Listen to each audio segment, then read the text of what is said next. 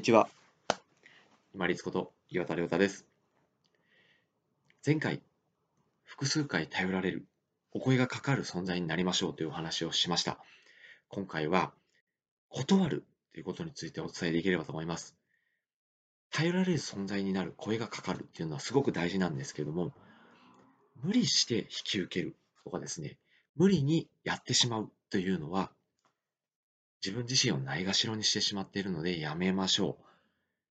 これですね、積み重なると、どうしても自分を脇に置いてしまってというのが癖になってしまうんですね。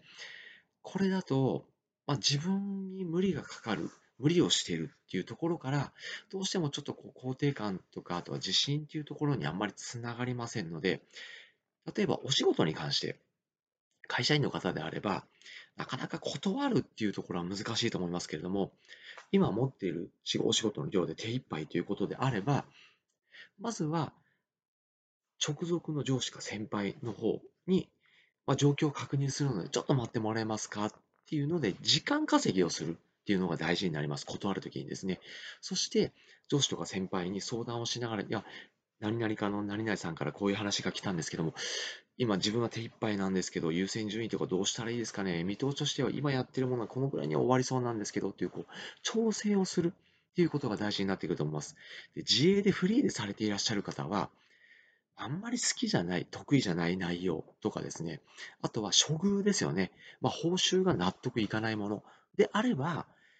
すいません、今ちょっともう手一杯なので、ということで、やんわりとお断りした方がいいんじゃないかなと思います。特に先ほどお話をしたその報酬の部分ですよね。今ですね、もう間に入ってくる中間業者っていうのはたくさん出てきてるので、フリーランスの紹介サイトとかもたくさん出てきてるので、間に入ってくる中間業者が入ってくると、結局、一番下の末端の人が無理な期間で無理な内容をやってしまうっていう形になってしまいますよね。それもやっぱり自分をないがしろにしてしまっていることと同じになります。こと仕事として引き受けるものに関しては、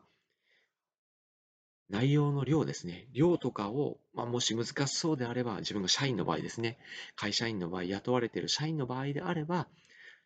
直属の上司か先輩に振られたものを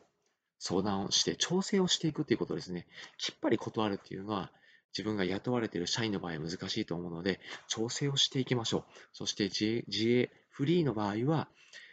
やっている内容が、まあ、面白みがあるとか、そんなにつまらないというのを選別したり、あとは報酬の部分でも自分で納得がいかなければ、すいません、申し訳ありません。今ちょっと手一杯なのでということでお断りをするようにしましょう。断るということは、自分を大事にすることでもあります。自分を大事にしながら、細く長くお仕事も頑張ってまいりましょう。本日もご清聴いただきましてありがとうございました。皆様にとって一日良い日となりますように。これにて失礼いたします。